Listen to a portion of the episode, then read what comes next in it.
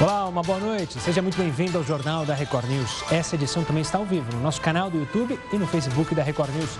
Vamos aos destaques desta quinta-feira. Esperança no combate ao coronavírus. Cientistas brasileiros descobrem que anticorpos de cavalos são de 20 a 50 vezes mais potentes contra o coronavírus do que os dos humanos. A descoberta pode ajudar a fazer um tratamento sorológico contra a Covid-19. Testes para o coronavírus. Planos de saúde terão que cobrir os testes sorológicos para o coronavírus. A decisão é da Agência Nacional de Saúde Suplementar, a ANS. Esse tipo de exame detecta se o paciente tem anticorpos contra o vírus. O planeta enfrenta calor histórico. O relatório mostra que período de 2010 a 2019 foi o mais quente da história. O ano passado registrou uma das temperaturas mais altas desde a década de 80. Jornada de trabalho. O governo vai enviar ao Congresso projeto de lei para criar um regime de contratação por hora trabalhada.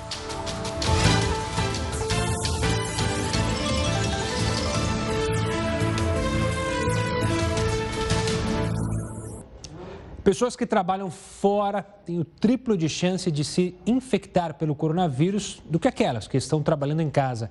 É o que mostra uma pesquisa sorológica realizada pela Prefeitura de São Paulo. De acordo com os dados levantados até o último dia 6, 1 milhão e 300 mil pessoas foram diagnosticadas com a Covid-19 aqui na capital paulista. A prevalência do coronavírus em quem está trabalhando em casa foi de 6,2%. Para quem trabalha fora, 18,5%. E entre os desempregados, é de 12,7%. Um dos possíveis motivos para isso é que os que trabalham na empresa saem e ficam mais expostos à contaminação, assim como os desempregados, que saem ou para procurar emprego ou para fazer bicos não oficiais. E o Banco Central aprovou um novo sistema de pagamentos instantâneos, o PIX. Veja na reportagem como ele vai funcionar. O Pix é um novo meio de pagamentos e transferências desenvolvido pelo Banco Central e para facilitar as transações financeiras. Além de servir para compras e também pagamentos de contas nos estabelecimentos que são cadastrados. As transações também vão poder ser feitas por meio de um QR Code ou então os links que são gerados no smartphone, substituindo, por exemplo, os dados bancários do recebedor e também dos tradicionais números de conta e agência bancária. É importante deixar claro que o Pix não é um banco e por isso o cliente não precisa abrir uma conta específica para usar. Ele vai estar disponível para contas correntes de todos os bancos, clientes de algumas fintechs e outras financeiras que estão credenciadas pelo Banco Central. O único item necessário é ter uma conta de pessoa física ou então jurídica. Os clientes podem, inclusive, ativar o Pix para todas as contas que possua, mas aí é necessário usar diferentes chaves para cada uma o usuário vai pagar um centavo a cada 10 transações. O sistema é instantâneo e vai funcionar qualquer hora, todos os dias da semana. Assim como as contas tradicionais, o Pix vai ter recursos de extrato da conta, o agendamento de pagamentos e vai até enviar comprovantes para quem paga e recebe pelo sistema. Você deve estar pensando, né? Quando é que vai começar a funcionar? A fase de cadastramento de chaves vai começar no dia 5 de outubro, mas os serviços só vão ser ativados no dia 16 de novembro desse ano. E um grupo de cientistas chegou à conclusão de que se países fizessem um plano para prevenir novas pandemias, o custo seria de apenas de 2% dos gastos globais com o coronavírus. O levantamento foi publicado na revista científica Science. Ele é assinado por integrantes de vários centros acadêmicos de pesquisa. Entre os autores estão profissionais de Harvard, nos Estados Unidos, e também da Universidade Federal do Rio de Janeiro, a UFRJ. De acordo com o artigo, com 2% do valor gasto nesse combate à pandemia atual, daria para criar um programa de prevenção. As ações tentariam evitar que o vírus, com o mesmo potencial de destruição, passassem dos hospedeiros originais para os seres humanos. Então, a gente propõe quatro medidas: controle do desmatamento, o controle do tráfico de animais silvestres, a vigilância sanitária em áreas de criação animal, porque tem doenças que passam do reservatório silvestre para o animal de criação e depois para o homem. E, finalmente, um programa de vigilância sanitária é, para fazer sorologia em áreas de risco, tanto de pessoas quanto de animais silvestres. Os pesquisadores citaram evidências de que o desmatamento e também a aproximação das pessoas com os animais silvestres são os principais causadores dessa transmissão. O contato pode acontecer por meio do tráfico, a caça ou então por necessidade alimentar. Alguns dos vírus mais preocupantes que já foram transmitidos dessa forma são o HIV, H1N1 e o ebola. E por isso é tão necessário colocar em prática medidas que reduzam essa proximidade entre os animais e as pessoas. Os autores do artigo sugerem um investimento de 22 a 31 bilhões de dólares. Isso por uma década para o monitoramento do comércio de animais selvagens e também impedir o desmatamento. Mariana Vale, que é professora do Departamento de Ecologia da Universidade Federal do Rio de Janeiro e coautora do estudo publicado, explicou que o investimento necessário é uma quantia insignificante para grandes nações como os Estados Unidos e países da Europa.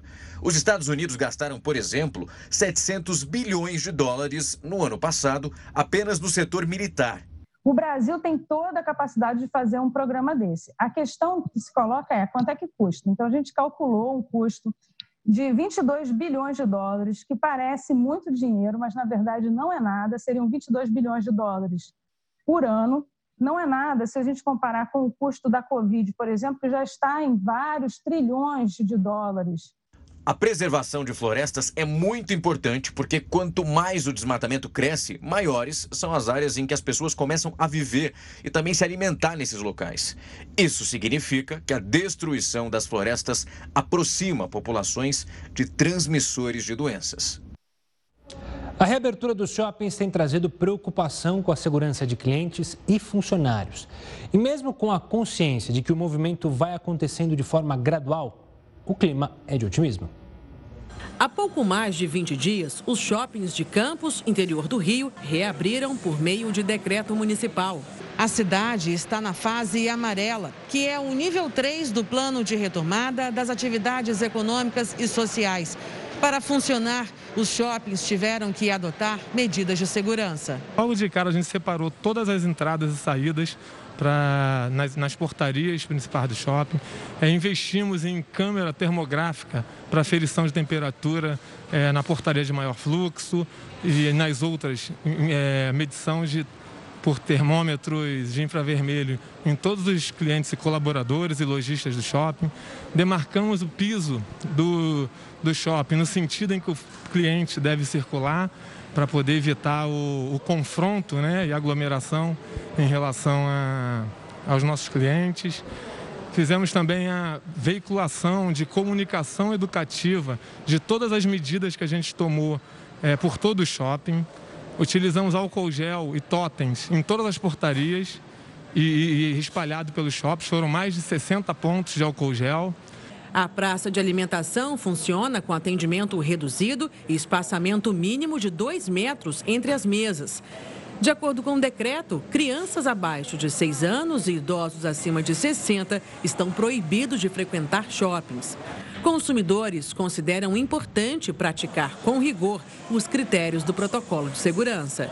Essa segurança que está tendo aqui dentro do shopping né? É, medidor, né? Que bota a temperatura, o álcool, gel, entendeu? E está sendo muito bom mesmo. Muito bom, segurança ótima. Concordo sim, a segurança está muito ótima, parabéns. Os funcionários precisaram passar por um treinamento para que o retorno das atividades fosse seguro.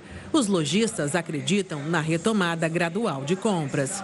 Essa capacitação foi com base também em normas da própria Anvisa e de profissionais da área de saúde também que é, deram um norte para gente do que fazer. A gente foi orientando os nossos profissionais tanto da limpeza quanto da segurança. É, a gente tem expectativa do retorno, a gente sabe que é gradual, a gente sabe que a gente está vivendo um novo normal, que não vai retornar de uma hora para outra do jeito que estava antes, mas só em estar aberto hoje já traz um pouco de conforto para a gente. Acho que só esse pequeno movimento já traz um pouco de ânimo e um pouco de esperança. E o ministro Félix Fischer, do Superior Tribunal de Justiça, reverteu agora à noite a decisão do presidente do STJ, João Otávio de Noronha, e determinou a volta do ex-assessor parlamentar Fabrício Queiroz à prisão. A decisão vale também para a mulher de Queiroz, Márcia de Aguiar. Ele é investigado por operações financeiras suspeitas na Assembleia Legislativa do Rio de Janeiro. Na época, ele trabalhava com o então deputado estadual Flávio Bolsonaro, atualmente senador. E a Agência Nacional de Saúde decidiu que os convênios terão que cobrir os testes sorológicos de Covid-19. A repórter Giovana Rizardo tem mais informações. Boa noite, Giovana. Oi, Gustavo, boa noite para você, boa noite a todos. Olha, a partir de amanhã, os planos de saúde já vão ter que cumprir a decisão da ANS. A medida ela é obrigatória para os testes sorológicos, o chamado teste rápido, em que se detecta os anticorpos do coronavírus. No documento, diz que a cobertura obrigatória é a partir do oitavo dia de sintomas, nas segmentações ambulatorial, hospitalar, de referência conforme solicitação do médico assistente. No mês passado, a ANS tinha derrubado uma liminar na Justiça em que os planos de saúde eram obrigatórios a fornecer esse teste. Hoje, a diretoria da Agência Nacional de Saúde disse que reviu essa decisão depois de uma análise técnica e com base em estudos científicos atuais e também através de uma audiência pública. Gustavo. Obrigado, Giovana. E olha só, um relatório identificou que o período de 2010 a 2019 foi o mais quente da história do planeta. O levantamento também mostra que o ano passado teve uma das temperaturas mais altas registradas desde a década de 80. Todos esperam um inverno congelante, mas parece que ele está longe de acontecer. O relatório State of the Climate, elaborado por cientistas do mundo inteiro, mostra que os últimos 10 anos foram os mais quentes da história terrestre 0,2 graus mais altos do que na década anterior. Os pesquisadores acreditam que os eventos extremos, como incêndios florestais, ondas de calor e secas, estão diretamente ligados ao aumento da temperatura global. Tudo isso pode ter sido visto de perto no ano passado. As temperaturas chegaram ao clímax em vários períodos. Houve incêndios devastadores na Austrália. A Europa, o Japão, o Paquistão e a Índia experimentaram ondas de calor mortais. Estava tão quente que a Bélgica e a Holanda, países extremamente frios, registraram em média 40 graus. Mas para os pesquisadores, o aumento da temperatura global também tem uma relação com outro indicador climático, que é o aumento contínuo das emissões de gases do efeito estufa, como o dióxido de carbono. A queima de combustíveis fósseis em carros, aviões e fábricas libera poluição e, consequentemente, aprisiona o calor no ar e aquece o planeta. O estudo também relatou outras descobertas que são importantes. A temperatura média da superfície do mar em 2019 foi a segunda maior já registrada, o que reduz o gelo marinho em níveis que são alarmantes. As ondas de calor foram tão intensas que no ano passado causaram até uma crise hídrica na Índia. Cidades inteiras ficaram sem água. Os cientistas descobriram que após meses de temperaturas recordes, a camada de gelo na Groenlândia perdeu 197 bilhões de toneladas de gelo o equivalente a cerca de 80 milhões de piscinas olímpicas, apenas em julho de 2019. O relatório surge no momento de luta contra a pandemia. Os cientistas aproveitaram para alertar que os impactos da crise climática podem trazer graves consequências para o mundo, isso se não forem controlados o quanto antes. Eles deixaram uma mensagem pedindo que a sociedade tente agir rapidamente. E um projeto de lei que acaba com o salário esposa foi aprovado pela Câmara de São Paulo em uma segunda votação. Agora o, texto, o texto segue para a sanção do prefeito Bruno Covas. Desde 1979, esse benefício é pago a servidores homens que são casados com mulheres que não trabalham. O valor para cada funcionário é pequeno, é de R$ 3,39 por mês. Mesmo sendo baixo, ele gera uma despesa de 500 mil reais por ano aos cofres aqui da capital paulista. E um estudo trouxe esperança para o combate ao coronavírus. A gente vai falar bastante dele. Cientistas descobriram que anticorpos de cavalos são de 20 a 50 vezes mais potentes contra o vírus do que os dos humanos. A descoberta pode ajudar num tratamento sorológico contra a Covid-19. Você vai entender mais sobre esse assunto no próximo bloco. Continue conosco. Estamos de volta para falar do Tribunal de Justiça de São Paulo, que pagou 13 milhões e meio de reais em benefícios para mais de 350 juízes entre janeiro e julho deste ano. Essa quantia inclui vantagens decorrentes de sentença judicial ou extensão administrativa adicional por tempo de serviço, abonos de permanência e percentuais de remunerações anteriores, que são chamados quintos e décimos. O valor pode ser ainda maior e passar dos 41 milhões se entrar para essa conta outras categorias de benefícios, como auxílio natalidade e antecipação de férias. O tribunal propôs ao governo estadual um aumento de 55% no orçamento para o próximo ano, mesmo com a crise que nós estamos enfrentando. Cientistas brasileiros descobriram que os anticorpos de cavalos são de 20 a 50 vezes mais potentes contra o coronavírus do que os nossos. Assim, seria possível fazer um tratamento sorológico contra a Covid. 19. Para explicar esse assunto, eu vou conversar agora com o Luiz Eduardo Cunha, vice-presidente do Instituto Vital Brasil, que é um dos responsáveis pelo esse estudo. Doutor, obrigado pela participação aqui conosco. Primeiro, explica para a gente é, essa descoberta desses anticorpos é, nos cavalos, para depois a gente entrar na análise de como isso pode ajudar na prática a, a um tratamento. Boa noite a todos, boa noite, Gustavo. É um prazer estar aqui com vocês. É, com muito orgulho que o Instituto Vital Brasil, é, na, no dia de ontem, é, depositou a patente da produção do soro anti-Covid-19. Né? É, o soro é um medicamento é, que já vem sendo produzido há muitos anos. Inclusive, o Instituto Vital Brasil foi um pioneiro nessa produção de soros e, é um medicamento muito seguro e muito eficaz. No caso da Covid, é, foi um desafio né, para todo mundo e, e, e, arranjar um medicamento que pudesse aliviar o sofrimento frente a essa pandemia era um, era um, era um grande desafio para, para toda a comunidade científica. É, isso fez com que um grupo de pesquisadores envolvendo duas instituições, né, a UFRJ, o Vital Brasil e, e também a Fiocruz, são três instituições, é, entrasse num processo de desenvolvimento desse soro partindo de uma proteína, que é a proteína S, que é, é, é aquele espículo que tem a coroa do vírus, né? Então, é, utilizando essa proteína S, que ela não é infecciosa, tá? A gente conseguiu, inoculando essa proteína S nos cavalos, que os cavalos produzissem anticorpos.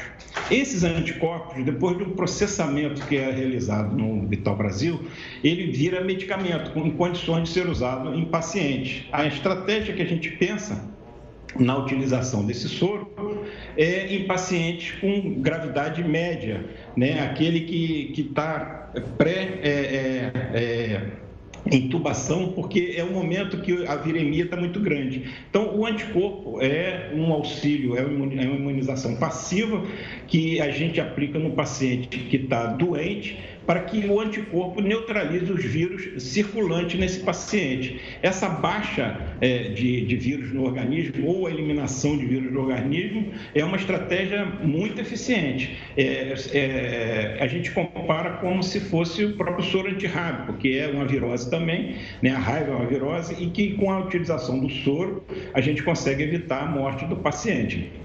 E doutor, vou fazer a pergunta do, de nós ansiosos para uma solução para essa Covid-19. A gente pode imaginar em quanto tempo esse soro poderia estar disponível? Quantos estudos ainda faltam para a gente chegar a um medicamento para ser utilizado como o senhor mencionou?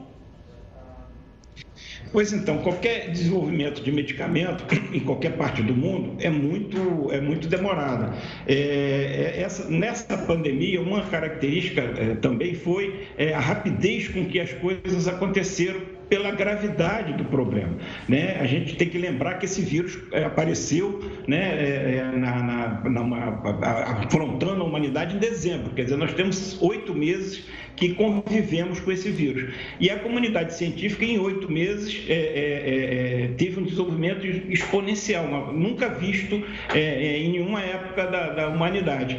E nós, cientistas do Instituto Vital Brasil, da, da Universidade Federal Fluminense e do, do da, da Fiocruz, em, em quatro meses a gente desenvolveu é, é, junto é, com a proteína S, imunizando o cavalo e é, processando esse soro. Óbvio que nós estamos numa fase de, de depósito de patente que garanta ao Brasil a condição de produtor, né, é, para não depender de nenhum outro é, fornecimento externo, dar uma independência de produção para o país, mas a gente está no momento de, de, de iniciar é, é, é, muito brevemente, a gente espera que, é, completando os estudos dessa fase, mais um mês, um mês e meio, dois meses, a gente inicia o estudo clínico. Esse estudo clínico, fase 2, é, é, é primordial para que a gente consiga a aprovação da, da, das agências regulatórias, né, que no máximo no começo do ano que vem a gente acha que a gente possa ter é, já disponível para atendimento no SUS, no Sistema Único de Saúde, né, é, esse medicamento que a gente espera que seja eficiente, como ele está demonstrando ser né, é, a resposta que a gente obteve surpreendente é, nos cavalos. A, o título obtido chega a ser, em algum cavalo, em um cavalo, 100 vezes mais do que plasma humano de convalescente. Tá? O estudo está sendo muito positivo, tá todos, estamos todos muito sur, é, é, positivamente surpresos com esse estudo. E nós também estamos muito otimistas. Obrigado pela participação aqui conosco, doutor. Parabenizo pelo trabalho tanto do senhor quanto dos seus colegas, e é bom frisar pesquisa brasileira, ou seja, cientistas brasileiros que estão desenvolvendo isso. Ótima notícia, a gente, claro, tem que ter esperança. A gente vai falar ainda sobre o governo propor mudanças na forma de contratação. Será enviado ao Congresso um projeto de lei para criar um regime de contratação por hora trabalhada. Você vai entender melhor como isso pode funcionar daqui a pouco aqui no Jornal da Record News. Estamos de volta para falar de muitas pessoas que encontraram no ciclismo uma forma de se distrair na pandemia. Além de trazer benefícios para a mente, a atividade ainda pode ajudar pessoas que tiveram câncer. As bicicletas ganharam espaço em meio a carros, motos e ônibus. Biane já pedalava antes da pandemia. Ela faz parte de um grupo de quase 400 ciclistas que se reúnem três vezes por semana. O grupo percorre de 35 a 100 quilômetros por encontro. A gente tem o dia, todas as segundas-feiras, a gente faz um pedal iniciante, né, para ajudar essa galera aí que está começando. E tem os pedais de 50 quilômetros, que é o pessoal mais avançado, e tem até os de 100 quilômetros. Após o tratamento de um câncer de mama, Biane teve despertada a vontade de praticar atividade física e se encontrou no pedal. Em 2016 eu tive câncer de mama e em 2017 eu me vi é, tendo uma segunda chance e eu queria fazer algum esporte que valesse a pena, que fosse sério. A atividade física é um adjuvante importante para esse paciente. Obviamente, se o paciente nunca fez nenhum tipo de atividade física, isso tem que ser muito cauteloso, com muito cuidado. E se o paciente tem esse interesse, deve ter uma orientação de um profissional de educação física para que não ocorra nenhum tipo de excesso nessa fase, já que ele está sendo submetido a um tratamento oncológico. De acordo com o oncologista, a prática de atividade física, como o pedal, por exemplo, reduz as chances do surgimento de câncer. A ciência mostra que quem pratica atividade física é, e, consequentemente, tem menor chance de obesidade, esses pacientes têm uma redução importante de vários tipos de câncer principalmente, comprovadamente do ponto de vista científico, o câncer de mama e o câncer de intestino. O ciclismo cresceu e vem ganhando adeptos a cada dia. Andar de bicicleta faz bem para o corpo e a mente agradece. Vamos falar do governo que pretende enviar ao Congresso um projeto para criar um regime de contratação por hora trabalhada. O Carlos Eduardo Ambiel, professor de Direito Trabalhista da FAP, vai explicar como isso pode funcionar na prática e quais seriam os impactos diretos para os trabalhadores e também para os empregadores. Professor, obrigado pela participação aqui conosco. Como que o senhor enxerga essa proposta que o governo pretende aí com hora trabalhada? Isso é possível? É possível funcionar? Bom, primeiro, boa noite. Eu agradeço o convite para participar do programa. Sempre um prazer. Bom, primeiro que a gente tem que saber saber que isso ainda é um projeto que ainda será encaminhado ao Congresso. Né? Por enquanto, nós temos notícias é, de quais são as premissas do governo, mas precisaremos ver como que isso na prática será proposto. O que o governo indica é uma ideia aqui de tentar fazer com que haja uma redução do custo da contratação para viabilizar a melhoria do índice de desemprego, a partir de uma ideia de colocar é, a remuneração baseada na quantidade de horas que o trabalhador é, é, é chamado para trabalhar. Então, seria uma contratação por hora e não uma contratação mensal. E a partir daí se imagina, pelo menos essa é ideia do projeto, que as empresas poderiam só contratar quando houvesse necessidade e não chamar o trabalhador quando houvesse algum período de crise. Isso seria uma ideia de trazer uma flexibilidade ao empregador e uma redução do custo fixo. Mas isso depois tem outras consequências para o empregado. Mas a ideia específica do governo é viabilizar uma forma mais barata de contratação. Doutor, uma pergunta é, que, claro, muita gente deve ficar é, atenta é que a gente tem na nossa Constituição os direitos trabalhistas, FGTS, férias, é, 13 terceiro. Isso na hora, na contratação por hora também teria que ser calculado? O governo pretende tirar isso? Dá para tirar isso? Porque, como eu disse, é uma questão constitucional. Como que você explica isso para a gente num possível projeto que esse aponta, o, que, que é na direção que essa do governo aponta? A sua pergunta é muito, muito interessante, porque de fato, esses direitos que você indicou do, do empregado normalmente, o 13 terceiro, as férias, o fundo de garantia, são garantias constitucionais. Então, se houver relação de emprego, esses direitos não podem ser retirados por uma lei ordinária. É, a grande questão aqui não é necessariamente não pagar 13 terceiros, nem férias, nem fundo de garantia, mas não ter uma garantia para o empregado de que aquele mês terá uma quantidade de horas necessária trabalhadas para que ele ganhe um valor previsível. Porque hoje, um tra... é possível hoje contratar alguém por hora, por dia, por quinzena e por mês. Isso não é uma novidade. Nós temos até figuras muito é, características desse tipo de contratação. Por exemplo, um professor que é contratado pelo número de horas aula que ele dá na semana. Né? Não é um, vai variar conforme a necessidade da escola. Há também o trabalho intermitente, que é, é apenas pelo dia trabalhado. Enfim, isso não é uma novidade.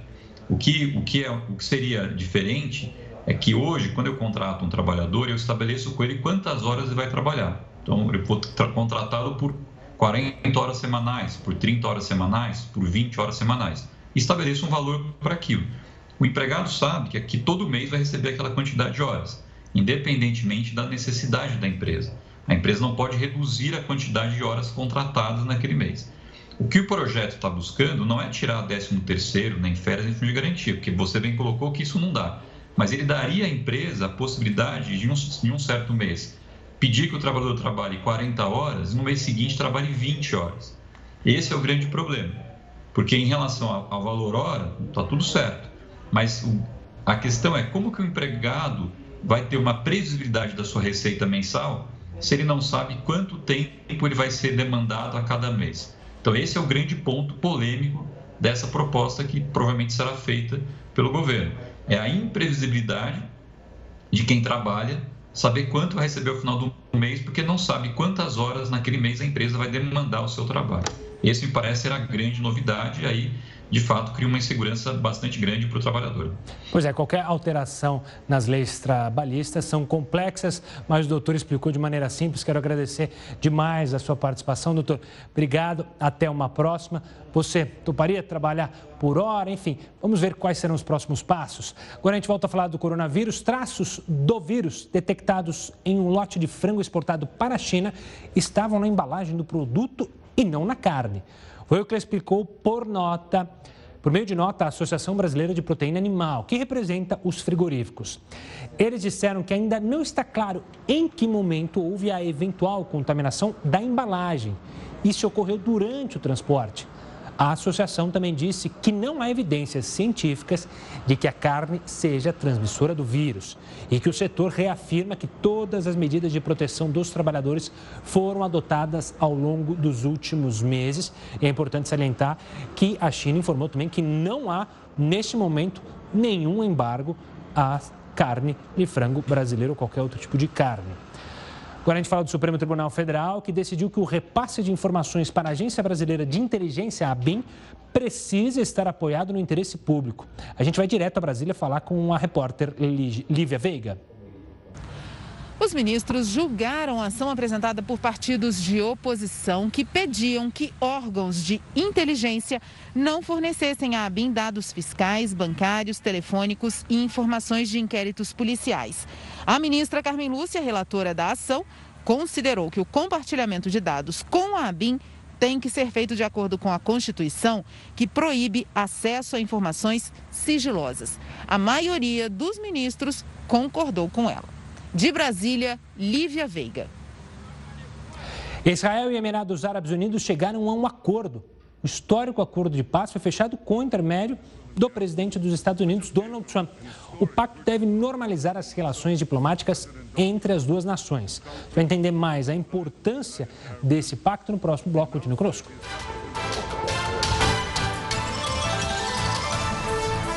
Com o intermédio do presidente americano Donald Trump, Israel e Emirados Árabes Unidos chegaram a um histórico acordo de paz que deve normalizar as relações diplomáticas entre os dois países. Para falar sobre a importância desse acontecimento, eu vou conversar agora com Paulo Velasco, professor de Política Internacional da Universidade do Estado do Rio de Janeiro e do curso CLIO. Professor, obrigado pela participação, sempre um prazer conversar com o senhor. É, se não me engano, Donald Trump comparou esse acordo com o acordo ocorrido entre Jordânia e Israel e Egito e Israel. A gente pode seguir nessa mesma linha, professor, ou não?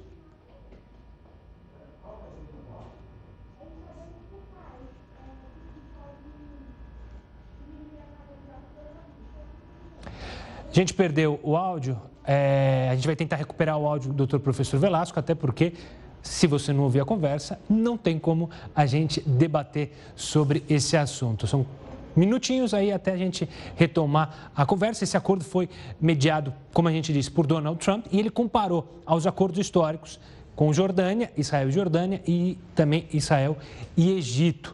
É bom lembrar que a Palestina também já se pronunciou, não é, se disse muito contente com esse acordo. Tem a questão que Emirados Árabes, Arábia Saudita, todo o Oriente Médio tem uma preocupação com a, o crescimento da hegemonia ali do Irã na região, então a gente quer debater isso com o professor para tentar entender. Assim que a gente retomar é, o contato com ele, ele volta aqui. Cabo Frio, no Rio de Janeiro, registra melhora na compra, venda e aluguel de imóveis. O setor, aos poucos, recupera o prejuízo causado pela pandemia. Depois de quase quatro meses praticamente estagnado devido à pandemia, o setor imobiliário em Cabo Frio começa a reaquecer na procura de aluguel de imóveis por contrato.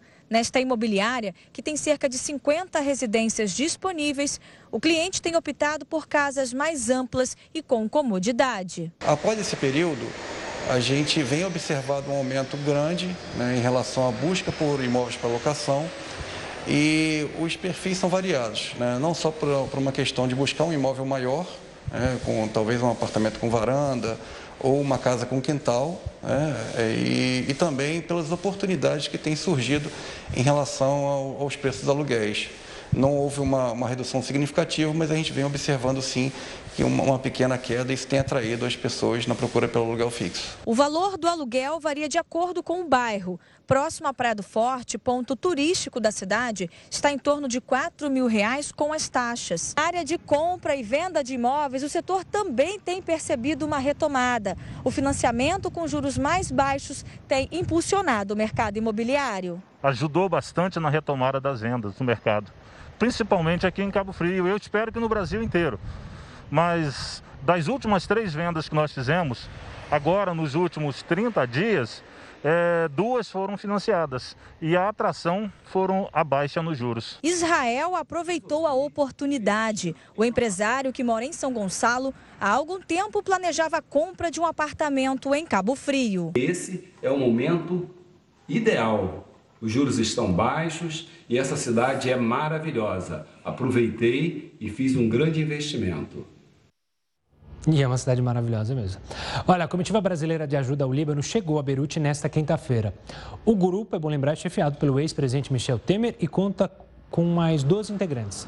Eles levaram alimentos, medicamentos e insumos básicos de saúde ao país que sofreu com aquela grande explosão na semana passada. Voltando ao Brasil, ao Rio de Janeiro, em Macaé, pesquisadores desenvolveram um estudo para ampliar o mapeamento da Covid-19. O material utilizado na pesquisa é o esgoto tratado. Especialistas afirmam que é possível identificar a presença do material genético do vírus no esgoto. Macaé trata 116 milhões de litros de esgoto por dia. 69% da cidade possui o esgotamento sanitário. É com base nesse trabalho que pesquisadores desenvolvem um estudo inédito para ampliar o mapeamento da Covid-19 no município. Especialistas afirmam que é possível encontrar material genético do novo coronavírus nas fezes. Uh, quantificar esse tipo de material não é uma tarefa fácil, uma vez que ele vai estar presente em baixíssimas quantidades e essas amostras são muito complexas. Uh, o nosso projeto ele visa justamente resolver esse problema. Ao longo dessa ação, a gente vai desenvolver um método baseado na técnica de ultrafiltração, que nada mais é do que um filtro composto por um material polimérico que permite a passagem da água e retém as moléculas do vírus. Dessa forma, a gente vai ser capaz de gerar amostras mais puras e com uma concentração mais elevada para posterior quantificação pela técnica de PCR em tempo real. A análise do material pode fornecer um retrato da presença de casos positivos em determinada localidade, o que inclui assintomáticos e subnotificados no sistema de saúde. Ou seja, será possível saber onde o vírus está mais ou menos presente. Para os pesquisadores, investigar a presença do novo coronavírus no esgoto pode ser uma forma de melhorar o entendimento da circulação do vírus em uma determinada área. Os especialistas já conseguiram identificar, inclusive, a presença do material genético do vírus nas fezes excretadas de pessoas assintomáticas. Estudos recentes desenvolvidos em vários países reportaram a presença do novo coronavírus em amostras de esgoto. A nossa expectativa é que os resultados dessa pesquisa possibilitem um monitoramento contínuo da rede de esgotos de uma determinada localidade. O Jornal da Record News fica por aqui. Infelizmente, a gente não conseguiu restabelecer o contato com o professor, mas acompanhe agora mais uma edição do Jornal da Record e continue bem informado. Tchau, tchau.